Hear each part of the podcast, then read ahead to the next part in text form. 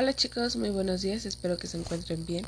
Hoy es 17 de febrero del 2021 y este audio corresponde a la materia de español, en el cual vamos a estar trabajando el tema características y función de los textos narrativos.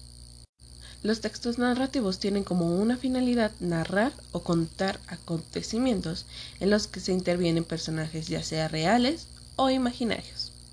Los hechos o acontecimientos que se componen del texto narrativo se desarrollan en un lugar y en un tiempo determinados. Las, biografías, los cuentos, las noticias son textos narrativos porque dentro de este se utilizan las características que acabo de mencionar.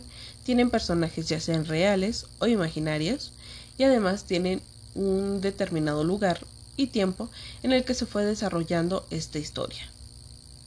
La clase pasada ustedes identificaron cuál de los textos que ahí les había mandado era uno narrativo, pero también identificaron cuáles preguntas eran necesarias para poder ir, desarrollando estas características de los textos narrativos, identificando cuáles son los tiempos y a partir de ello cuáles preguntas se podría realizar uno o hacer uno para poder dar respuesta y poder escribir a lo que esto corresponde. Ahora, ¿qué es lo que van a hacer? Bueno, el día de hoy solo tendrán que ir a buscar un ejemplo de texto narrativo y ya sea que lo peguen o lo pueden escribir con que pueden hacer uso de su regleta, de su macro regleta y o de su máquina Perkins. ¿Sale chicos?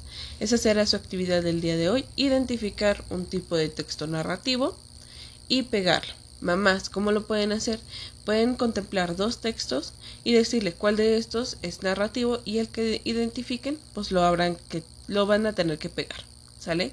Si tienen dudas sobre esta actividad me pueden mandar mensaje y estaré disponible para responderles.